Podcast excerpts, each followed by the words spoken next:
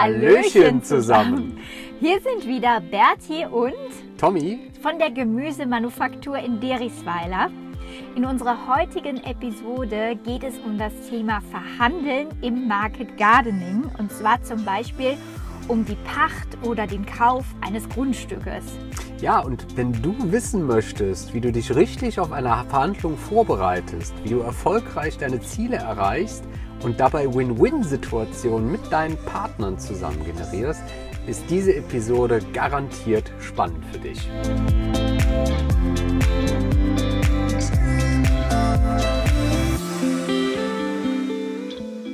In unserer dritten Episode haben wir dir erklärt, wie wir unsere Strategie zur Gründung eines eigenen Market Gardens entworfen haben. Und die erste größere Verhandlung, die nun ansteht, ist meist der Erwerb oder die Pacht eines passenden Grundstückes. Ja, und egal ob ich pachte oder kaufe, es ist häufig ein irrsinnig großer Schritt, gerade dann, wenn ich vorher noch niemals eine Immobilie verhandelt habe. Die gute Nachricht dabei ist, dass es alles gar nicht so schwer, wenn ich mich gut und richtig vorbereite. Ja, jetzt hatte der eine oder andere vielleicht mit dem Thema Verhandeln noch so gar nichts am Hut. Ähm, ich selbst hatte auch nie besonders große Berührpunkte jetzt mit dem professionellen Verhandeln. Ähm, du aber, Tommy, und erzähl doch mal, äh, weshalb dich das Thema Verhandeln auch so bewegt. Woher kommt deine Begeisterung dafür und vielleicht auch, woher kommt dein Know-how eigentlich und was für Erfahrungen bringst du mit? Ja, Berti, äh, super gerne. Ähm, also Background ist, ich habe mich in meinem, ich nenne das ja mittlerweile in meinem ersten Berufsleben, mhm. ja, knappe zehn Jahre sehr intensiv mit den Themen Vertragsverhandlungen im Bereich Gewerbeimmobilien, Projektmanagement und Führung befassen dürfen, was mir alles unwahrscheinlich viel Freude bereitet hat. Und wenn mich Freunde so gefragt haben oder auch bis heute fragen, was ich denn eigentlich so den ganzen Tag über äh, machte, da habe ich meistens gesagt, ich rede. Mhm. Ich rede, ich kommuniziere, ich interagiere und das von morgens bis abends. Ich mach's auch heute noch. Macht mir auch bis heute sehr viel Spaß, richtig. Ja, und im Rahmen vieler Verhandlungstrainings habe ich dann gemerkt, äh, dass mich nicht nur das Verhandeln selbst, sondern auch dieses ganze Know-how drumherum super interessiert. Ja, und das Problem ist häufig ist die Vorstellung von Verhandlungen ja, also eigentlich aus meiner Sicht so ein bisschen Film und Fernsehen geprägt. Ja, das ist alles äh, immer geprägt durch so eine übertriebene Härte, ein gnadenloses sich durchsetzen und total viel, viel wildem Aufhebens drumherum. Ja, das findet man zwar auch noch viel zu häufig vor, ist aber aus meiner Sicht meistens vollkommener Quatsch. Ja, denn meiner Erfahrung nach äh, verläuft die beste Verhandlung im Grunde genommen ruhig, sachlich, partnerschaftlich und geschmeidig. Weißt du, Berti, wenn alle Beteiligten nach Hause gehen und sagen, boah, mega, also mit diesen Partnern, mit dem Paar, mit der Firma, whatever, vollkommen egal, werden wir auf jeden Fall wieder zusammenarbeiten. Die haben uns verstanden, dann war es tendenziell eine gute Verhandlung. Mhm. Mhm. Na, und natürlich gibt es auch rein strategisch-taktische Verhandlungen. Ähm, wenn ich jedoch an langfristigen Partnerschaften interessiert bin, werden die mich meistens nicht so weit bringen. Hm. Jetzt hast du von äh, partnerschaftlicher auch gesprochen. Ne? Was zeichnet denn ähm, für dich eine gute Verhandlung aus und äh, ja, wie, wie, ist die eigentlich geprägt? Kannst du darauf nochmal näher eingehen? Und auch, ähm, was, was macht den Unterschied jetzt zu einer weniger partnerschaftlichen Verhandlung oder wie, wie du sie nanntest, auch ähm, strategischen Verhandlungen aus? Wo sind da so die Unterschiede? Ja, also beim äh, partnerschaftlichen oder auch kooperativen Verhandeln konzentriere ich mich meistens auf vier Punkte. Mhm. Also erstens, ich trenne Menschen und Interessen. Ja, sprich, ich bin hart in der Sache, aber weich zum Menschen. Dann zweitens, beleuchte ich Interessen anstatt Positionen. Ja, also sprich, worum geht es, weshalb, anstatt worum geht es wem aus welcher Rolle heraus. Ich konzentriere mich tatsächlich auf das Interesse meines Gegenübers oder, oder meiner Partner. Dann drittens äh, sehe ich zu, dass ich mit meinen Partnern zusammen Entscheidungsoptionen und gemeinsame Lösungen äh, erarbeite. Ja, also idealerweise habe ich am Ende verschiedene Pakete, aus denen wir wählen können, die für alle Beteiligten den maximalen Nutzen mit sich bringen. Hm, also auf Augenhöhe sprichst du dann davon. Genau, auf mhm. Augenhöhe und äh, je mehr alle äh, von der Verhandlung haben, umso besser ist es auch für jeden. Ja? Und deswegen lege ich, also ich, ich bedeutet in dem Fall immer äh, sozusagen das, das Verhandlungsteam, die Verhandlungsrunde, ja, ähm, sollten objektive Beurteilungskriterien anlegen, damit jeder Dritte dem man das Ergebnis vielleicht noch äh, ja, verkaufen muss. Ja, also ich könnte ja zum Beispiel was alleine verhandeln. Und, äh, aber wir sind ja beide gleichbeteiligte äh, Partner und müsste das ja dann noch mit dir abstimmen. Andere müssen noch zu ihrem Chef zum Beispiel gehen und von dem eine Freigabe bekommen. Und mit objektiven Beurteilungskriterien sollte jeder dritte, vierte und fünfte eigentlich zum selben Ergebnis in der Beurteilung kommen mhm. wie die Verhandlungspartner. Mhm. Ja, und beim strategischen Verhandeln, da lasse ich meine Verhandlungspartner tendenziell über meine Ziele eher im Ungewissen und versuche das absolute Maximum für mich selbst herauszuholen. Ja. Das ist eher so eine egoistische Variante dann. Also ja, also auf, je, auf jeden Fall egoistischer, richtig. Und ähm, aber das darf man jetzt nicht direkt in eine schlechte Ecke stellen. Ja? Beides hat seine Daseinsberechtigung. Ich favorisiere immer das partnerschaftliche Verhandeln.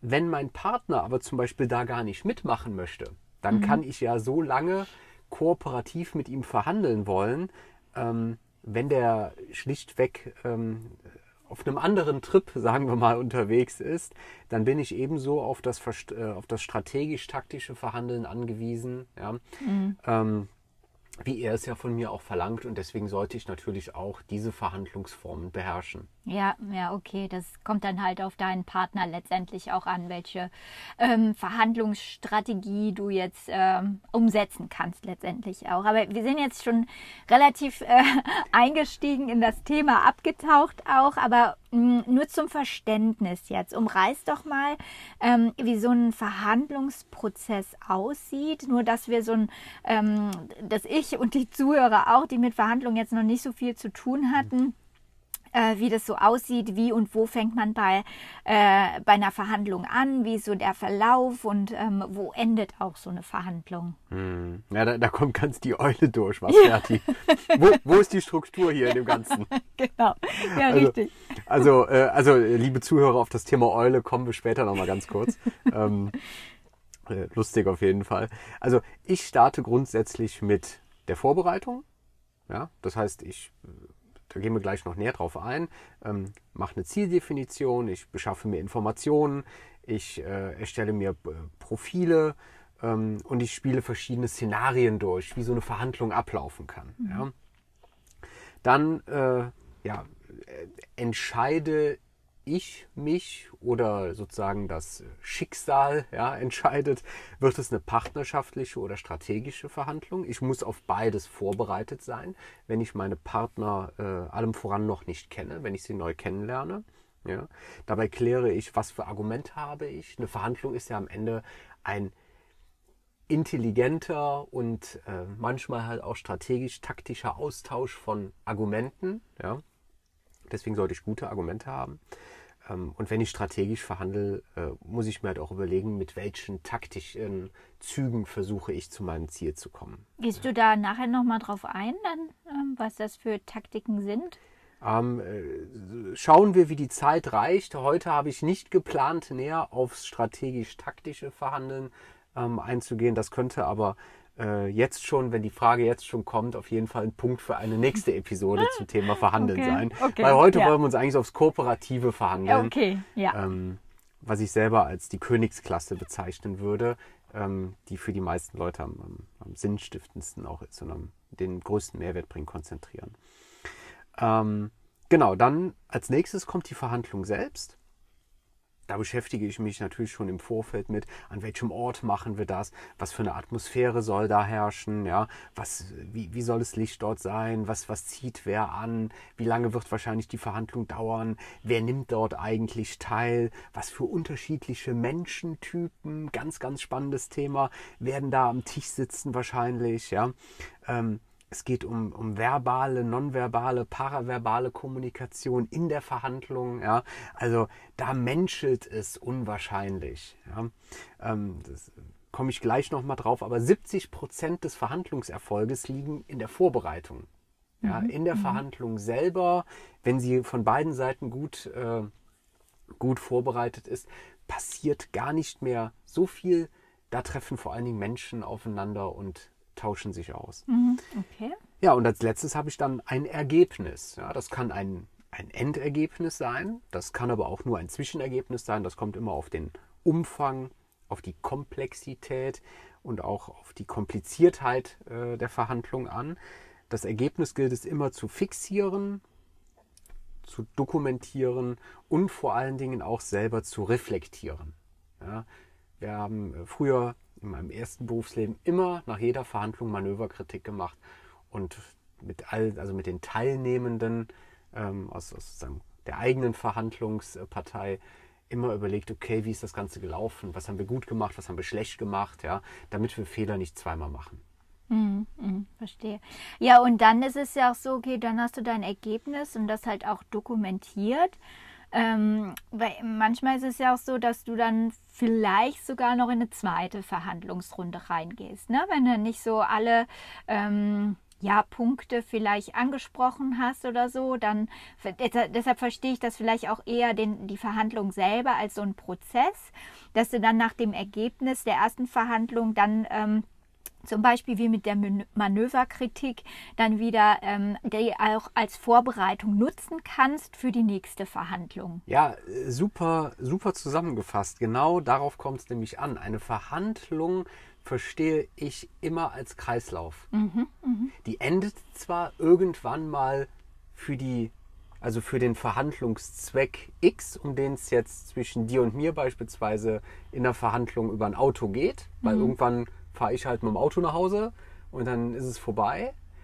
Aber ganz vorbei ist es nicht, weil ich werde ja wieder eine Verhandlung haben. Das heißt, auch wenn für mich der Endpunkt geschaffen ist, ich habe ein Auto gekauft in unserem Beispiel jetzt, dann werde ich das wieder reflektieren und werde das wieder bei meiner nächsten Verhandlung mit einfließen lassen. Am Ende ist es immer ein schöner Kreislauf, aus dem man lernt und wieder aufs Neue beginnt, lernt und wieder aufs Neue beginnt. Mm. Ja, ich denke dann halt eher so ans Market Gardening oder halt auch als wir so unser Grundstück äh, beziehungsweise unsere, unser Pachtgrundstück ja äh, ja auch verhandelt haben. Da ähm, können wir ja auch äh, sagen, okay, der erste Teil, da ging es halt viel erstmal um grundlegende Dinge, um welchen ähm, Teil des Gesamtgrundstückes geht es dann eigentlich und dann vielleicht erst in der zweiten Verhandlungsrunde dann hinzugehen und zu sagen, okay, und heute sprechen wir mal über den Preis zum Beispiel. Ne? Das Ganz ist genau. ja auch so. Genau, okay. Ja, also ein Prozess, okay. Und ähm, du hattest auch eben gesagt, dass du ähm, ja, die, das Thema Vorbereitung nimmt 70 Prozent des gesamten Prozesses ein. Ähm, wie bereitest du dich auf ähm, eine Verhandlung vor und was ist da wichtig für dich? Eine super gute Frage, Berti. Ähm, triffst du mich genau, weil mir macht das unwahrscheinlich viel Spaß, auch die Vorbereitung. Ähm, also eigentlich ist es banal, ich beschäftige mich mal ausschließlich mit mir selbst und definiere meine persönlichen wichtigsten Ziele. Mhm. Ja. Auch spannend, dass es eigentlich Verhandlungen in Partnerschaft geht und genau. aber dann fängt man erstmal bei sich selbst an. Klingt, klingt okay. jetzt erstmal super egoistisch und egozentrisch, ja.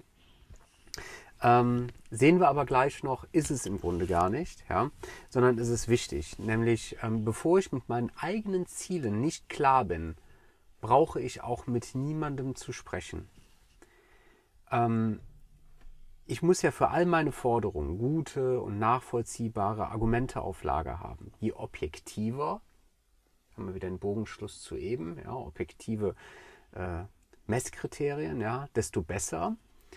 Denn dann kann man auch Menschen oder Partner, ähm, denen das Ergebnis noch auf irgendeine Art und Weise verkauft werden muss, dieses nachvollziehbar mhm. darstellen. Ja? Und äh, das bedeutet natürlich auf der anderen Seite nicht, dass ich sensible Daten wie meinetwegen meine Wirtschaftlichkeit oder so offenlegen muss oder soll. Ja, auf gar keinen Fall. Ja, wenn ich aber zum Beispiel, nehmen wir jetzt mal ein dauerhaftes äh, Beispiel, Außenmarket Gardening, Grundstückskauf oder Pacht. Ja, wenn ich zum Beispiel ähm, eine Grundlaufzeit bei einer Pacht von 15 Jahren brauche, ohne Kündigungsrecht, ja, für den Verpächter, weil meine Investition in die Marktgärtnerei mit einem zehnjährigen Kredit oder zwölfjährigen Kredit bezahlt ist, dann ist das für jeden erstmal ein nachvollziehbares, objektives Argument, weil ich unterliege Zwängen. Mhm. Ja, ich brauche wahrscheinlich mindestens zehn Jahre, um das Geld an die Bank zurückzuzahlen.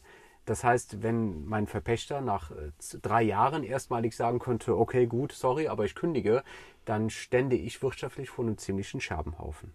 Mhm, mhm. Ja, absolut verständlich. Ja, du hast auch davon gesprochen, ähm, dass du Ziele definierst und ähm, dass du dir vor, also vor allen Dingen klar sein musst, äh, was, was habe ich selbst für Ziele, ähm, weil du sonst halt ähm, gar nicht erst in die Verhandlung gehen musst. Warum brauche ich äh, Ziele für meine Verhandlung? Mhm.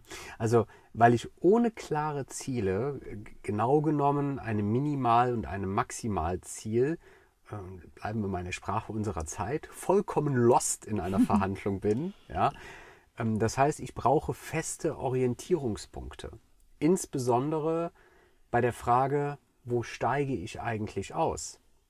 Wenn ich diese Ziele nicht klar definiert habe, dann gerate ich unwahrscheinlich schnell in einen vollkommen unkontrollierten Strudel von Zugeständnissen, ohne Gegenleistung und vor allen Dingen einen Plan, ob ich mir das alles, was ich da gerade bespreche und festlege, eigentlich leisten kann oder ob ich für mich, für meinen Betrieb benötigte Mehrwerte überhaupt auf die Art und Weise generieren kann. Ja, also wieder das beste Beispiel in unserem Metier, die Pacht oder der Kaufpreis für ein Grundstück. Ich muss mir vorher mit Hilfe meiner eigenen Wirtschaftlichkeitsberechnung glasklar machen, wo meine absolute Schmerzgrenze liegt. Bei einer Pacht oder bei einem Kaufpreis. Und Schmerzgrenze bedeutet jetzt nicht, dass ich dann wirklich über Jahre schlecht schlafe, sondern Schmerzgrenze muss bedeuten, bis dahin kann ich gut wirtschaften, meine Familie versorgen, whatever. Genau. So, und müsste dieses Minimalziel unterschritten werden, um zum Vertrag zu kommen, dann muss ich die Verhandlung abbrechen. Ganz gleich, wie schade es ist, wie sehr es schmerzt, wie toll es gewesen wäre, dieses Grundstück zu bekommen, aber ich muss diese Grenze kennen. Wenn ich die nicht kenne, dann habe ich vielleicht nachher ein ganz, ganz tolles Grundstück mit einer so hohen Pacht, dass ich niemals meinen angestrebten Gewinn erziele und praktisch hauptsächlich für meinen Verpächter arbeiten gehe. Und dann habe ich schlicht und ergreifend einen Fehler gemacht, mhm. der mich sehr teuer zu stehen kommt. Mhm, okay, also Minim Minimal- und Maximalziel für äh, einen selbst definieren, wo man nicht drunter geht. Wahrscheinlich maximal äh, ist wahrscheinlich Open End. Wenn es für mich äh, noch besser ist als mein Maximalziel, dann äh, ist natürlich noch viel besser. Vielleicht gibt es das gar nicht nach oben hin, aber. Ja, ähm, doch schon. Das, das Maximalziel, du, du, du signalisierst es schon richtig. Das Maximalziel ist eigentlich der persönliche Ansporn. Ja? Mhm. Also ein so gutes Ergebnis zu erreichen, ja, wo du dir denkst, boah, super, also dafür lohnt es sich jetzt hier auch rumzuackern und rumzumachen und so weiter. Dafür ist eigentlich das Maximalziel gedacht. Mhm. Okay, ja, verstehe. Aber äh, jetzt mal ehrlich, also bei der Vorbereitung geht es dann nur ums Geld, ja? da geht es eigentlich nur um Kohle. Nee, Quatsch. Sag mal, um ähm, welche Zielwerte geht es dabei denn noch oder kann es dabei noch gehen, außer jetzt um eine Grundstückspacht oder einen Kaufpreis jetzt letztendlich? Also was, was könnte ich mir als Ziele dann noch definieren? Ja, ja, also du hast recht, es geht natürlich absolut gar nicht nur ums Geld. Das war jetzt sozusagen sozusagen nur das einfachste und praktischste Beispiel. Ähm, die jeweiligen Ziele, die können und werden auch immer grundstücksbezogen, partnerbezogen, super individuell sein. Ja? Also bleiben wir beim Grundstücksbeispiel. Die wichtigsten oder gewichtigsten Ziele sind häufig Pacht oder Kaufpreis. die Laufzeit eines Vertrages bei einer Pacht. Na, also wie lange soll meine Grundlaufzeit gehen? Habe ich Verlängerungsoptionen? Wie sehen Kündigungsregelungen aus? Ja, ähm, die Regelung etwaiger Betriebs- oder Instandhaltungskosten. Ja, was für Kosten werden auf mich umgelegt? Also zum Beispiel Wasser, Abwasser, Strom, Grundsteuer, Müllabfuhr. Ja, wer bezahlt den Zaun um das Grundstück drumherum, wenn der kaputt geht. In unserem Falle, wir haben da Gewächshäuser draufstehen. Wer ist für die Instandhaltung, Instandsetzung von den Gewächshäusern zuständig? Ähm, genau, Kündigungsregelung hatte ich gerade schon erwähnt und natürlich Rückgabezustände. Ja, wenn ich jetzt nur eine Wiese habe, dann ist das einfach, dann gebe ich eine Wiese wieder zurück.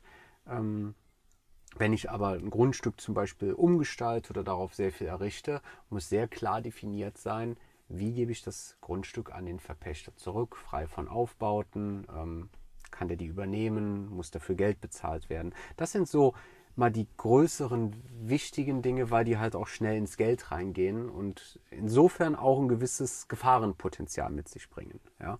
Die müssen klar und eindeutig geregelt sein.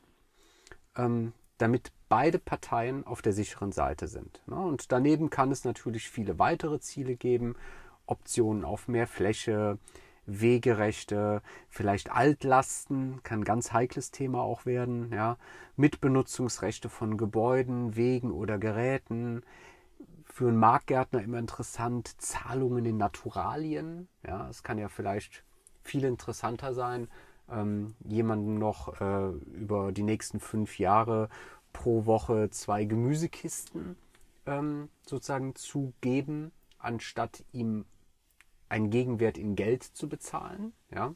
Mhm. Mhm. Was braucht der andere? Was ist für ihn wichtig und was ist für mich billig? Solche Fragen muss man sich stellen. Da hat man als, äh, als Marktgärtner durchaus gewisse Möglichkeiten und die Liste, die lässt sich im Grunde ewig fortschreiben. Mhm. Sehr facettenreich dann und auch individuell. Was liegt jetzt letztendlich auch auf dem ähm, auf dem Pachtgrundstück oder Kaufgrundstück halt letztendlich vor. Und ähm, ja, was muss ich alles regeln letztendlich auch? Ne? Richtig. Okay. Also, ähm, also was ich jetzt verstanden habe, ich schreibe mir dann äh, Minimalziele auf, also für äh, für alles, was ich mindestens erreichen muss, um sicher und gewinnbringend die nächsten Jahre wirtschaften zu können. Und ähm, alles, was sozusagen total perfekt für mich wäre, schreibe ich als anspornendes Maximalziel auf. Ja, ganz genau. Das ist, das ist mhm. absolut richtig. Ja. Ich unterteile sozusagen meine, meine vorbereitete Liste in Must-Haves und in Goodies. Mhm. Ja, die Must-Haves, die müssen besprochen werden, die müssen klar geregelt werden. Hatten wir gerade eben Kaufpreis, Pacht, ähm, äh, Vertragslaufzeit etc. Und dann gibt es halt auch noch ähm, äh, Goodies, äh, die man vielleicht auch einfacher hergeben kann, ja, die nur nice to have sind, um sie zu haben, ja, die für mich auch ein gewisses Verhandlungspotenzial darstellen, vielleicht für meinen Partner unwahrscheinlich wichtig sind, ja, und für mich daher relativ einfach auch für ihn zu erfüllen sind. Ne? Ähm, genau, denn ich sag mal, wenn ich es bekomme, so ein nice to have, dann ist es ja schön.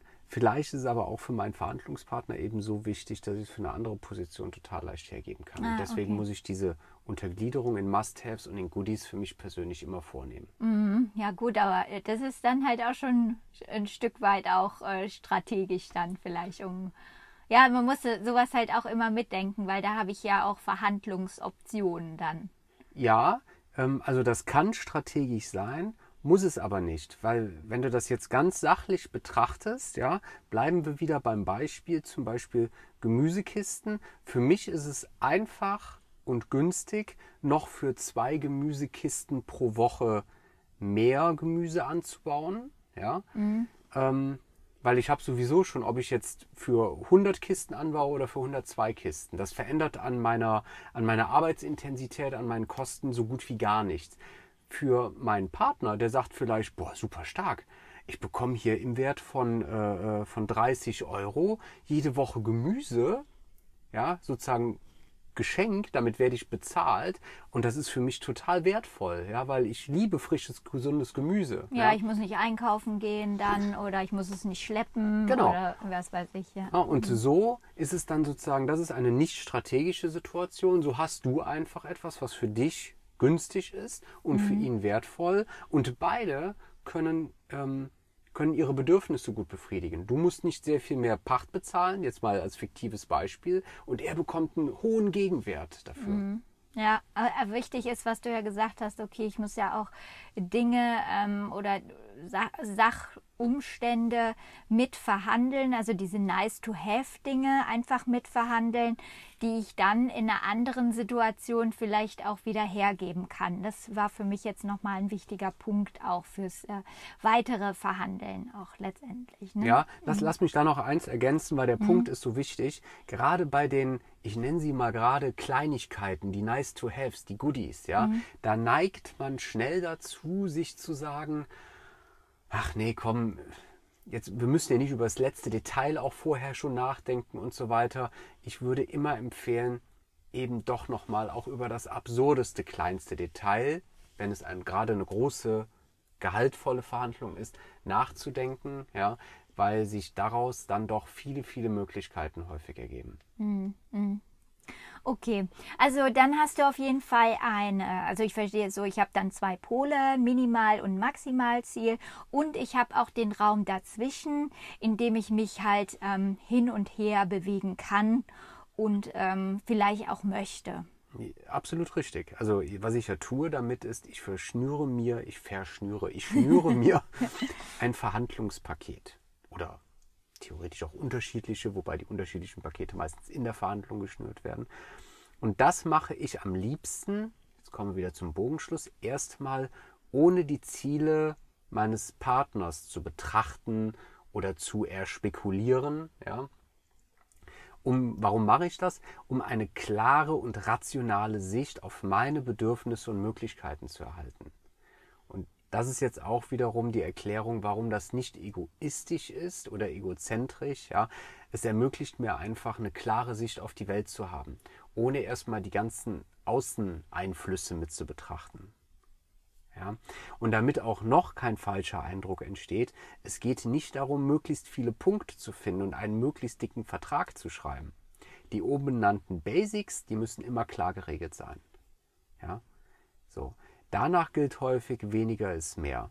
Man regelt, was es wirklich zu regeln gibt und verliert sich nicht in tausend Eventualitäten. Mhm, Auch das wieder nicht zu verwechseln mit, ich beschäftige mich vorher mit Goodies. Mhm. Das tue ich. Aber ich kann mich in jeder Verhandlung mit so vielen Eventualitäten, was könnte irgendwann mal sein, was wäre, wenn, da kann man sich auch drin verlieren, ohne dass noch irgendeiner was davon hat. Okay, alles klar. Also weiß ich, ähm, also erstmal ganz genau, was ich will und was ich brauche. Äh, und was passiert dann anschließend? Jetzt weiß ich das. Anschließend ähm, beschäftige ich mich mit den mir bekannten oder den wahrscheinlichen Bedürfnissen meines Partners mhm. und analysiere die ganz, ganz intensiv. Mhm. Was passiert dabei, Tommy? Wie gehst du dabei vor bei der Analyse? Naja, ich tue zwei Dinge. Also ich hole mir erstens mal alle Basisinformationen ein, ähm, die ich für eine klare Bewertung meiner eigenen Situation brauche. Am Beispiel des Grundstückes könnte das sein, der lokale Bodenrichtwert, der durchschnittliche Kaufpreis für Acker- oder Grünlandfläche, ähm, ist hier mit Altlasten zu rechnen aus irgendwelchen offensichtlichen Gründen oder wie ist zum Beispiel der, der Grundwasserstand. Ja? Dann bekomme ich zum Beispiel eine Vorstellung über die Kosten eines Brunnenbaus. Ja? Und zweitens hole ich mir Informationen über meinen Verhandlungspartner ein und setze mich mal auf seinen Stuhl ähm, um herauszufinden, was hat er für erkennbare oder vermutbare Interessen, was ist über ihn bekannt, was habe ich, was für ihn wohl interessant sein könnte, ja, und für mich idealerweise billig, querstrich einfach zu realisieren ist. Auf welchem Kanal erreiche ich ihn? Welche Gemeinsamkeiten gibt es? Ich hatte es eben schon mal gesagt, bei einer Verhandlung menschelt es an allen Ecken und Enden. Und das ist ja auch gar nicht verwunderlich.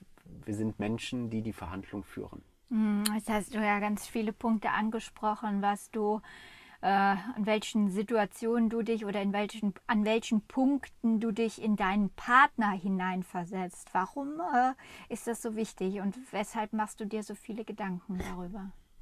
Okay, Berti, also das ist wohl eine mit der wichtigsten Fragen überhaupt, die du gerade stellst, ja. Und die Antwort, die ist einfach und gleichzeitig komplex. Ich möchte eine Beziehung zu meinem Partner herstellen, ja. Idealerweise Rapport nennt man das, ja. Ähm, ich möchte mein Gegenüber und seine Ziele, seine Absichten, seine Bedürfnisse verstehen und nachvollziehen können. Okay, wa- was bedeutet das, äh, Rapport herzustellen? Was meinst du damit? Was verstehst du genau darunter?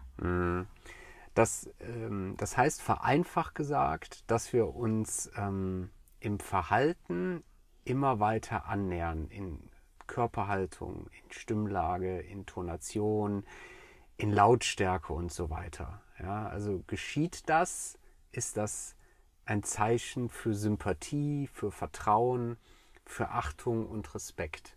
Ja, landläufig halt einfach gesagt, wir bauen eine richtig gute Beziehung zueinander auf. Ja, und wenn das, wenn wir das schaffen, wenn das passiert, dann schaffen wir eine ganz hervorragende Grundlage für kurz- als auch mittelfristige, äh, für kurz- als auch langfristige Partnerschaften.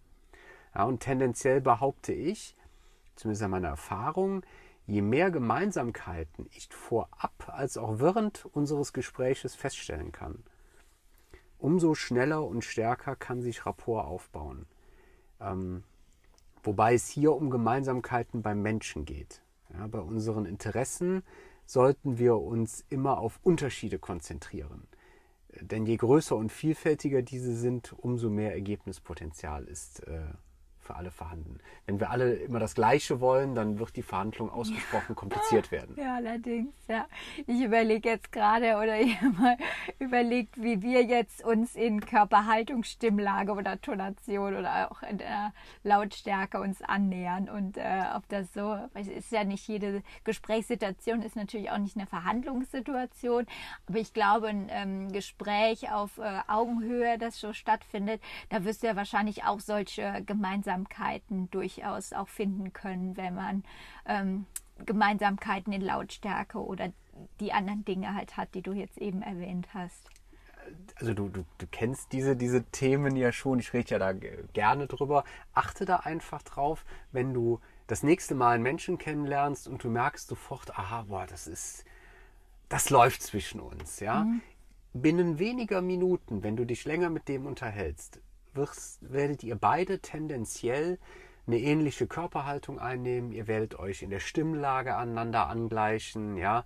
Ihr legt vielleicht sogar den Kopf äh, auf die gleiche Seite oder schlagt die Beine so zueinander, dass eine offene Haltung Ah, entsteht. die Spiegelneuronen. Genau, da sind die Ja. Spiegelneuronen ganz, ganz Ja. aktiv. Ja. Ähm, das ist hoch, hoch interessant. Ähm, und das passiert ähm, im Berufsleben wie im Privaten, ähm, ist das im Grunde genommen genau das Gleiche. Mhm. Also Thema Kommunikation ist in der Verhandlung auch äh, super wichtig. Absolut. Okay, aber das heißt, dass äh, du beschäftigst dich in der Vorbereitung sowohl mit dir selbst sehr ausführlich, aber auch ähm, sehr ausführlich mit den wahrscheinlichen Interessen deines Partners und investierst da vor deiner Verhandlung auch sehr, sehr viel Zeit in die Vorbereitung, richtig? Das, also das ist so. Jetzt kommen wir im Grunde wieder dazu, was ich eben sagte. 70 Prozent des Verhandlungserfolges liegen in einer guten Vorbereitung und gar nicht in der Verhandlung selbst. Eine detaillierte Vorbereitung, Berti, das ist einfach alles. Ja? Die Zeit, die durch eine schlechte Vorbereitung hinten raus verloren geht, inklusive Kosten, Verlusten und vor allen Dingen blank liegenden Nerven, die ist um, am Ende um ein Vielfaches höher, als wenn ich mich noch aufraffe und vorher mich doch noch mal, egal eine Stunde oder einen Tag, das kommt immer auf die jeweilige, auf die jeweilige Verhandlung ähm, individuell an, hinsetze und mir da vernünftig Gedanken drüber mache, was möchte ich, wie machen wir das, was haben wir und so weiter und so fort. Okay, Also ich fasse mal kurz zusammen. Ähm, du hast jetzt also eine Liste mit allen Verhandlungspositionen, mhm. mit ähm, deinen Minimal- und deinen Maximalzielen. Mhm. Weißt alles über das Grundstück selber, was du herausfinden kannst, was alles so äh, was es alles so hergibt an Informationen mhm. und alles über deinen Verhandlungspartner, um mit ihm jetzt in gute Gespräche einzusteigen. Ja. Ja, dann kann es ja jetzt äh, losgehen mit dem Verhandeln, oder? nicht? Na, immer nicht. Fast. Okay. Fast, Berti. Okay. Ähm, ich habe noch eine Aufgabe, nämlich ich muss mir Alternativen ausarbeiten, falls die Verhandlung nicht zu meinen gesetzten Zielen führt. Ja, oder ich sie halt und oder ich sie abbrechen muss. Ja, das kann in unserem Beispiel bedeuten, dass ich zum Beispiel noch mit anderen Grundstückseigentümern verhandele, ähm, dass ich vorerst auf meinem aktuellen Grundstück verbleibe oder dass wir überlegen, dass ich zum Beispiel meinen aktuellen Job noch länger ausüben muss, weil ich ohne Grundstück schlichtweg keine Marktgärtnerei starten kann. Das Wichtige ist, dass ich Alternativen habe, mit denen ich leben kann. Wie diese aussehen, das ist mir vollkommen selbst überlassen. Ja? Aber ich sollte niemals in eine Verhandlung gehen ohne eine vernünftige Alternative. Weil sonst sitze ich da im Grunde genommen mit dem Rücken an der Wand und wenn ich dann idealerweise noch nicht mal mein Minimalziel sauber definiert habe, dann komme ich ganz schön ins Schwitzen und mache im Zweifel kapitale Fehler. Mhm. Ja, du hast auf jeden Fall einen Plan B in der Tasche und ähm, könntest dann, auch wenn es äh, ja, blöd ist und schmerzhaft ist, dann auch aus der Verhandlung ähm, aussteigen. Ganz genau. Ne? Also als Beispiel, ich würde zum Beispiel äh, meinen Job nicht kündigen, bevor ich einen Vertrag für ein Grundstück unterzeichnet hätte, ähm, wenn ich es mir nicht leisten könnte, längere Zeit ohne Einkommen zu sein, mhm. weil ich halt einfach nicht so viel sparen konnte oder was weiß ich, Freunde oder Eltern habe, die mich mhm. in der mhm. Zeit gerne aushalten wollen, ja, wie auch immer. Komisch. Ja. Ähm, das das wäre so ein, so, ein, äh, so ein ganz einfaches Beispiel dafür. Ja, oder wie du eben gesagt hast, ich habe dann halt noch ein anderes Grundstück vielleicht in der Hinterhand, auf das ich vielleicht dann noch zurückgreifen kann, weil mir der Pachtpreis zu hoch ist oder die sonstige Anforderungen und Erwartungen des äh, Verpächters, ganz genau. ähm, dass ich da halt drauf zurückgreifen kann. ganz genau so mhm. ist es. Okay. Ähm, Tommy, lass doch mal über verschiedene ja, Verhandlungssituationen sprechen. Wird denn im Market Gardening überhaupt äh, ja, viel verhandelt, jetzt bis auf unsere Beispiele mit dem Grundstück? Berti, da fragt die Richtige den Richtigen, würde ich sagen. Wieso? Ähm, ja, das kann ich dir in einem Jahr sagen, wenn wir mal überhaupt unsere erste Saison hinter uns haben. ja. ja gut, aber hey, Spaß beiseite. Deine Frage ist ja absolut berechtigt und äh, trotzdem wir gerade erst begonnen haben, umso einfacher beantwortet aus meiner Sicht, nämlich ja, es wird viel verhandelt, so wie überall im Leben von morgens bis abends verhandelt wird. Okay, also ich habe heute, soweit ich weiß, äh, noch keine Verhandlung geführt. Bist du dir ganz, ganz sicher? Wenn du so fragst. Hast, hat heute Morgen dein Wecker geklingelt? Ja, okay, blödes nee, Beispiel. Ja, nee, wir sind gerade unterwegs in äh, Portugal mit unserem äh, Mucki, mit unserem Van und äh, normalerweise wachen wir sowieso auf, wenn die Sonne halt äh, aufgeht, so um kurz vor sieben. Da nehmen wir uns den Luxus und stellen keinen Wecker. Nee, okay, hat gut. er nicht. Du, du könntest aber trotzdem ja liegen bleiben. Ja, ja könnte so. ich. Also du musst, ich du musst dich ja fragen, ob du aufstehst. Ja. ja. So. Äh, Hast du heute schon mit mir über das Mittagessen gesprochen? Ja, klar. Ja, okay. aber. So, und haben wir uns nicht gerade eben noch über die weitere Reiseroute verständigt? Ja, auch. Ja. Also, das alles waren, ähm, man neigt jetzt dazu zu sagen, einfache, wobei das gar nicht geklärt ist, ob das einfache Verhandlungen waren, aber das waren alles Verhandlungen, in denen Dinge wie Zielvorstellungen, Beziehung, Rapport, Argumente, verschiedene Kommunikationsformen, wir als unterschiedliche Menschentypen und so weiter eine wichtige Rolle gespielt haben. Ja. du möchtest mhm. das eine Mittagsessen, ich möchte das andere Mittagsessen. Ähm, wir müssen uns darüber austauschen, wie kommen wir zu einem Mittagessen, wo wir beide mit happy sind. Ja, oder zu den Reisezielen. Da haben wir ja auch drüber diskutiert, wo fahren wir. Also wir fahren überall hin, aber die Diskussion war dann eher so, wo fahren wir als erstes hin? Ne? Ganz genau. Und, äh, genau, auch da ist schön, äh, da äh, passt es halt auch vom Wortlaut her ähm, Minimal- und Maximalziel. Wir haben unser äh, erstes und äh, nächstes Reiseziel in dem Sinne auch. Ja, stimmt. Da haben wir verhandelt. Das war schon eine Verhandlung, ja. Ja, absolut. Hm, Jetzt braucht man sich auf einmal nicht deswegen das Leben kompliziert vorzustellen, ganz im Gegenteil. Aber es sind im Grunde immer Verhandlungen, wo das, das Wollen und das Können der Auseinandersetzung miteinander, ja, darüber entscheiden, kommen wir jetzt zu einem guten Ergebnis für jeden? Streiten wir uns jetzt wie die Kesselflicker, ja, und der eine rennt in die Richtung, der andere rennt in die Richtung und wir reden drei Stunden nicht miteinander, ja, ähm, oder noch irgendwas dazwischen. Ähm, das Ergebnis ist im Grunde jedes Mal offen, ja, und ähm, das meine ich, es wird permanent verhandelt. Das waren mhm. jetzt Beispiele aus dem Privaten, ja, ähm, aber auch wir beide haben dieses Jahr beim Aufbau unserer Gemüsemanufaktur ja, verschiedene Dienstleistungen verhandelt. Wir haben den ganzen Garten mussten wir ähm, umgraben lassen, teilweise ähm, alte Bauteile abbrechen lassen. Ja. Wir haben jede Menge ähm, Waren äh, bestellt und teilweise die Preise verhandelt. Ja. Und nächstes Jahr wird es dasselbe sein. Dann kommen vielleicht Kooperationen mit tollen Leuten und mit tollen neuen Produkten mit hinzu. Wir müssen wieder zwischen uns selber, miteinander, aber auch jeder für sich vielleicht, unsere Arbeitszeitvorstellung, wie viel Zeit investieren wir, wie organisieren wir, wie strukturieren wir uns, verhandeln. Mhm. Oder auch wahrscheinlich mit den Kunden dann verhandeln. Ich denke, ähm, wir haben ein Produkt, aber oft ist es ja dann so, dass dann doch nochmal ein Kunde mit individuellen Wünschen und Anforderungen oder halt auch individuellen Erwartungen kommt. Da wird sicher auch die ein oder andere Verhandlungssituation dann ähm, von Kundenseite aus geben. So ist das. So ja. ist es immer im Leben, dass eigentlich Verhandlungsinteresse permanent an dich rangetragen wird. Mhm. Ja. Aber jetzt sind Menschen ja äh, wirklich total unterschiedlich, Tommy. Du kannst ja nicht mit jedem, ähm, dich mit jedem total gut verstehen oder dich jedes Mal dann auch ähm, tagelang, stundenlang auf äh, so Gespräche oder halt auch auf eine Verhandlung vorbereiten.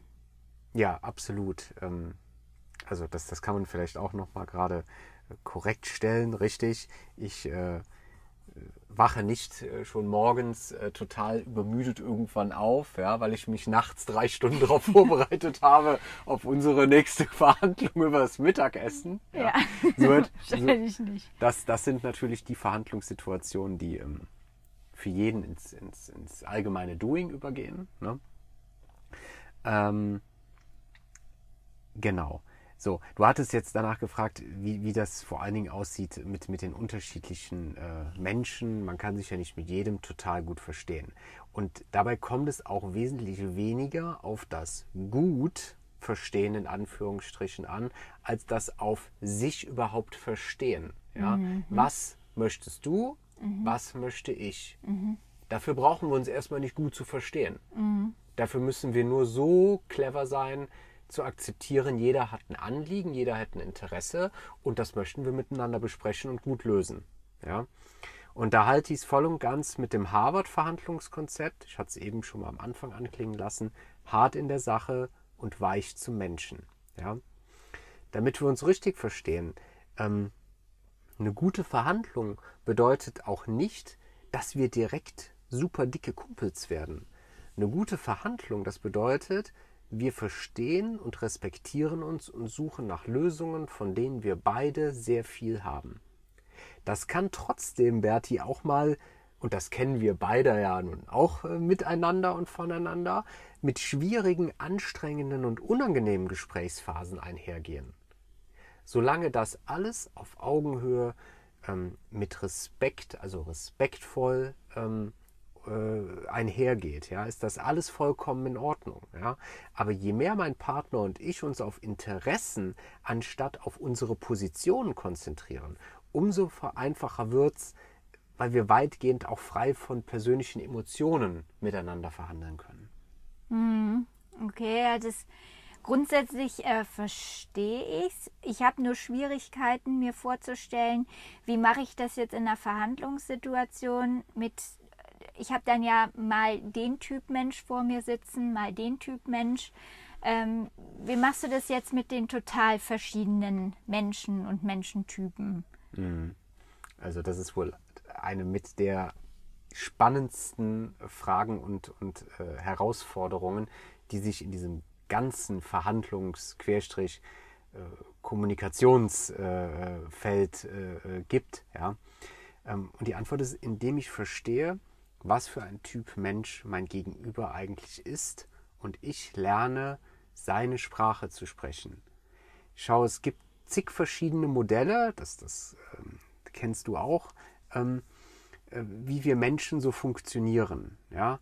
Wir werden dabei immer ganz gerne, ohne da jetzt in die Tiefe einzutauchen, in Farben eingeteilt. Hast du ja schon mal gehört. Mhm. Ja? Der eine ist so der rote Typ, ja, und der andere ist der blaue Typ und der andere ist der grüne Typ und so und weiter gelb, und so fort. Ja. Ja, ganz genau. Ne? Mhm. Gibt es verschiedene Modelle, das Stabmodell, das Diskmodell und so weiter.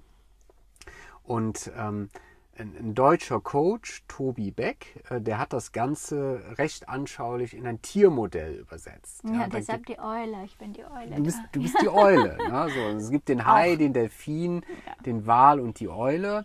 Und äh, vielleicht an die, an die äh, lieben Hörenden hier, das verlinken wir euch mal in den Show Notes. Ja? Ich, äh, wir setzen euch da mal zwei verschiedene Links rein. Einmal zum Disk-Modell für diejenigen, die das gerne etwas, ich sag mal, ähm, äh, nüchterner, sachlicher und wissenschaftlicher haben wollen, ja. Und für diejenigen, die es etwas provokanter und mit mehr Humor haben wollen, ähm, mal das äh, Tiermodell vom äh, Tobi Beck. Ja, das ist hoch, hoch spannend. Vielleicht auch mal ein Thema für eine, für eine Anschlussepisode. Ja. So, und die Eule zum Beispiel, ist ein total aufgeräumter, strukturierter, faktenorientierter Typ. So, der Delfin, der ist eher umtriebig, laut, mega kommunikativ, kann sich für alles mögliche Neue begeistern, ja? Und wenn ich jetzt mehrheitlich Delfin bin und mein Verhandlungspartner voll und ganz Eule, dann habe ich einfach verschiedene Optionen, wie ich in ein Gespräch reingehen kann. Ja, okay, welche? Bleiben wir mal beim Beispiel Grundstückskauf. Ja. Mhm ich bin jetzt Delfin. Ja, ich möchte jetzt da was kaufen oder pachten. Jetzt kann ich da aufkreuzen und einem total ruhigen, äh, sicherheitsorientierten, faktenbezogenen Menschen die Veränderung der Welt in kürzester Zeit durchs Market Gardening in schrillen, lauten Tönen und buntesten Bildern verkaufen. Ja. Mit der Gefahr, dass der mich für komplett übergeschnappt hält und aus dem Deal nichts wird. Mhm. So. Ich kann aber auch zum Beispiel drei Gänge zurückschalten weil ich mir das vorher klar gemacht habe. Wir sind einfach unterschiedliche Typen und kann versuchen, Ihnen anhand von Zahlen, Daten, Fakten zu erklären, dass wir mit Market Gardening einen wichtigen Beitrag zur, ja, zur lokalen, unbehandelten und unverpackten Lebensmittelversorgung leisten. Ja, ich hierzu mit dir in den kommenden 10 bis 20 Jahren unseren Beitrag leisten möchten, ja, und auch unbedingt das Grundstück kaufen wollen und nicht pachten, weil wir, was weiß ich, zwei Kinder haben oder drei und für den Unterhalt der Familie Sicherheit benötigt wird.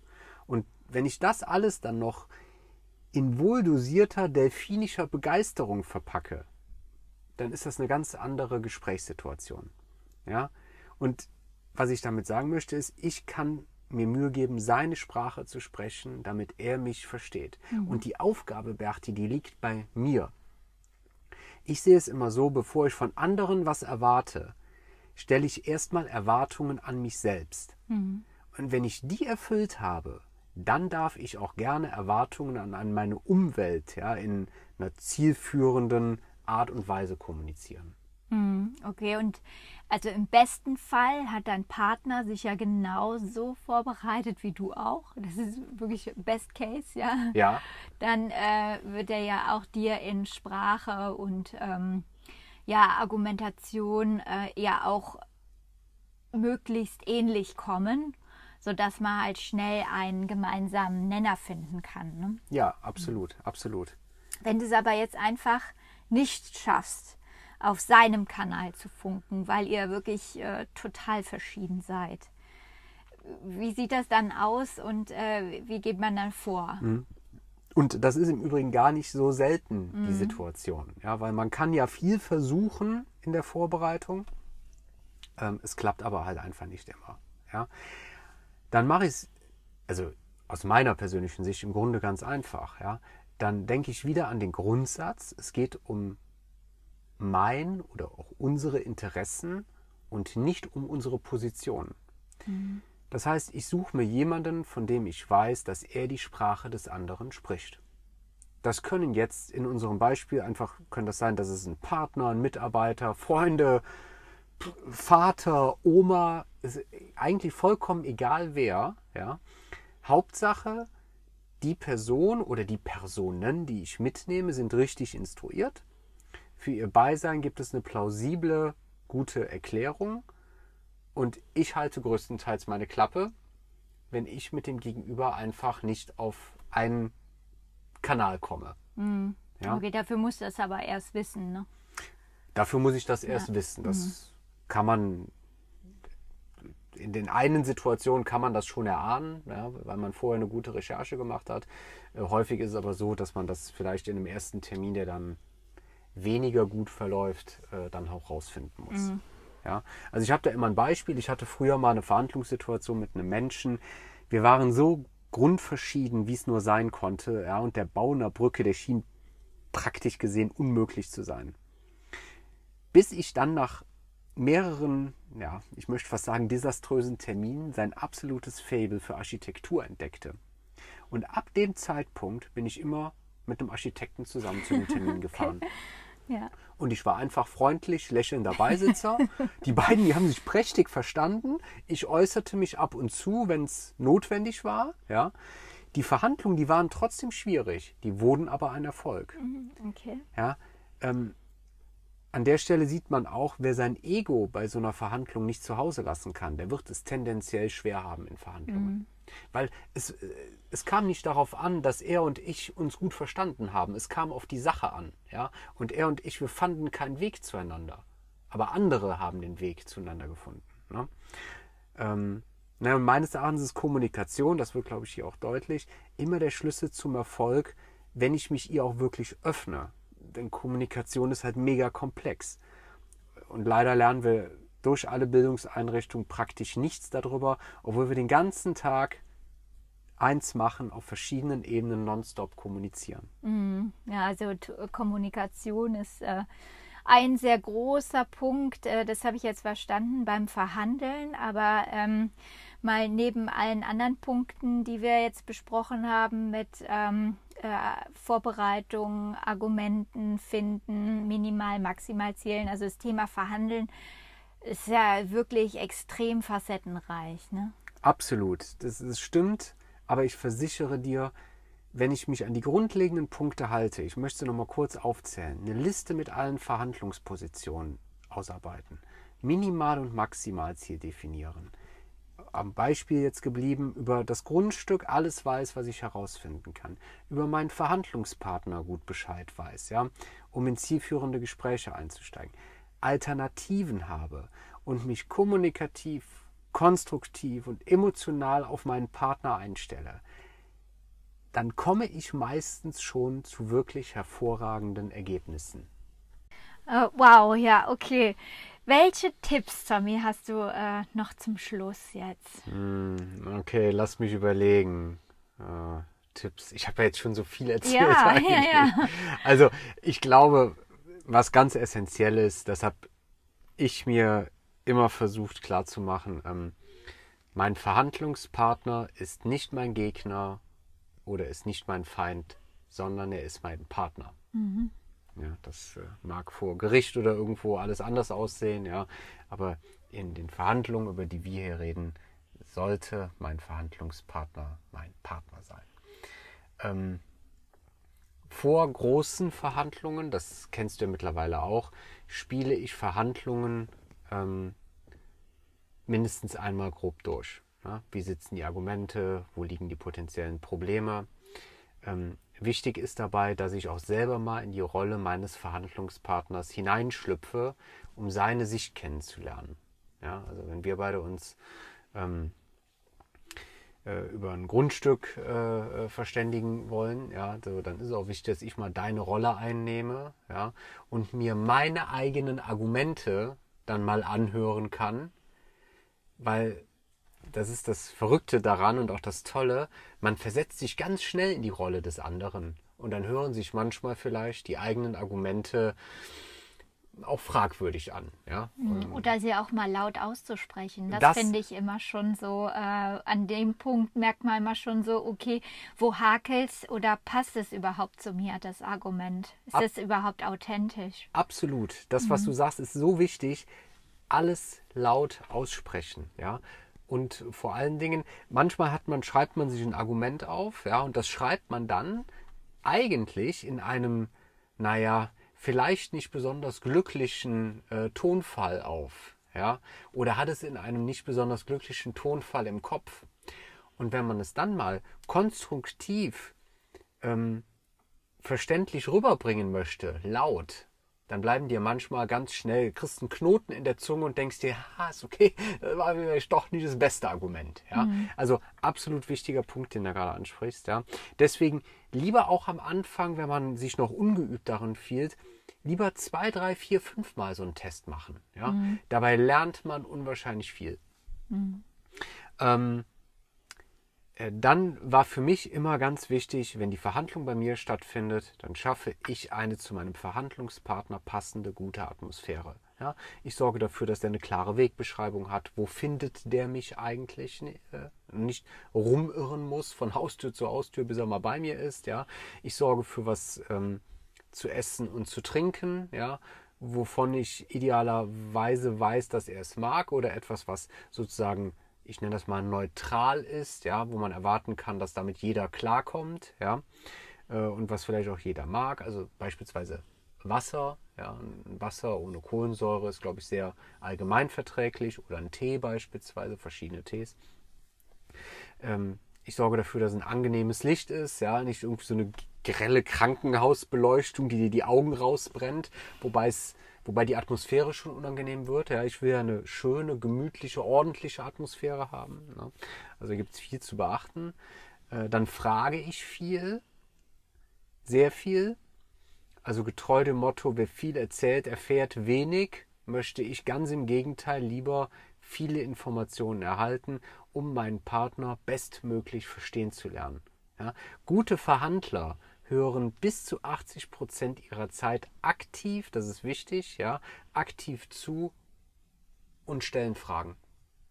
Und reden eigentlich nur einen relativ kleinen, überschaubaren Anteil.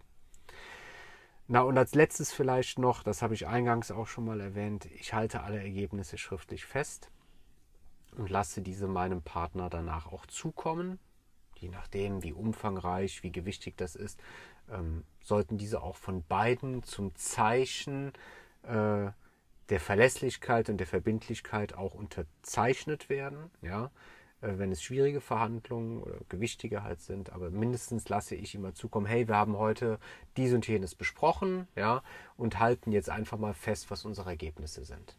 Ja, damit beide das Richtige verstehen.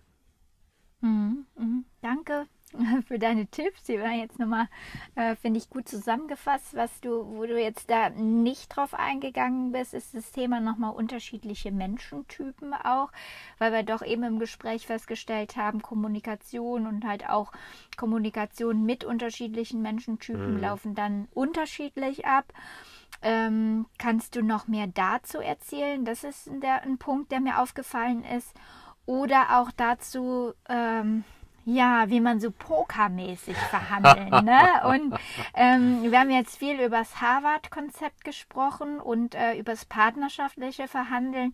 Und ähm, gibt es auch Situationen, in denen es Sinn macht, äh, so, so pokermäßig vorzugehen oder diese Strategie einfach zu fahren? Also die zwei Punkte würden mich noch interessieren. Also ganz erstaunlich, ja, wenn die, die meisten Leute fragen immer danach, und wie geht dieses pokermäßige Verhandeln? Ja, wie kann ich den anderen irgendwie so ah, ein bisschen so reinlegen und austricksen und so weiter? Ja, das ist immer so, das, äh, das verbinden auch die meisten Menschen mit Verhandeln. Das ist ganz, mhm. ganz spannend.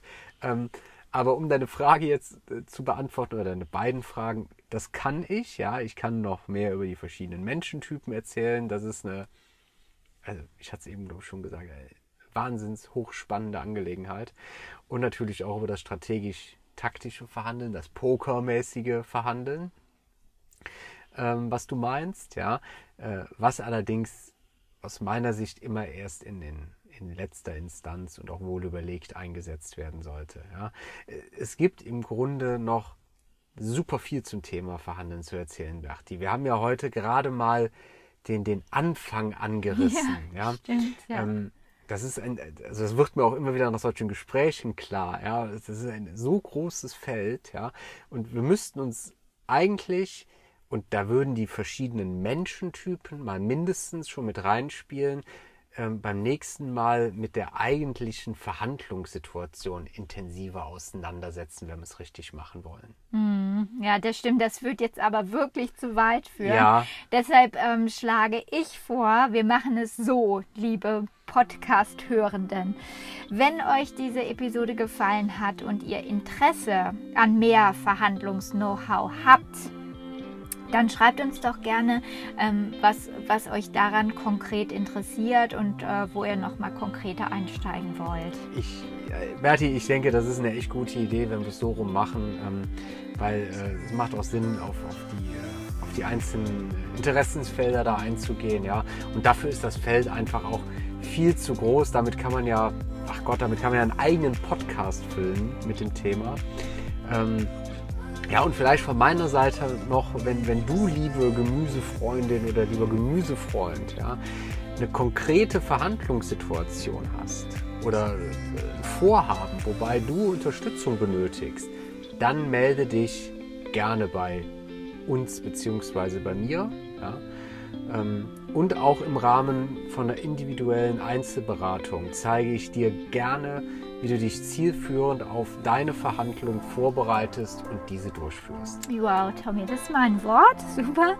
Und in den Show Notes haben wir dir oder euch zwei Listen auf unserer Website verlinkt, mit der du deine Verhandlungsziele sauber strukturiert für Kauf oder Pacht von Grundstücken zu Papier bringst.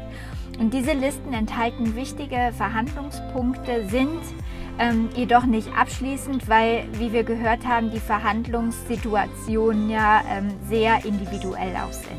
Ja, absolut. Also das, das ist nochmal ein wichtiger Punkt, dass die nicht abschließend sind. Ja, aber ich habe mal versucht, schon mal alles Wichtige äh, da reinzuschreiben, woran man auf jeden Fall denken sollte.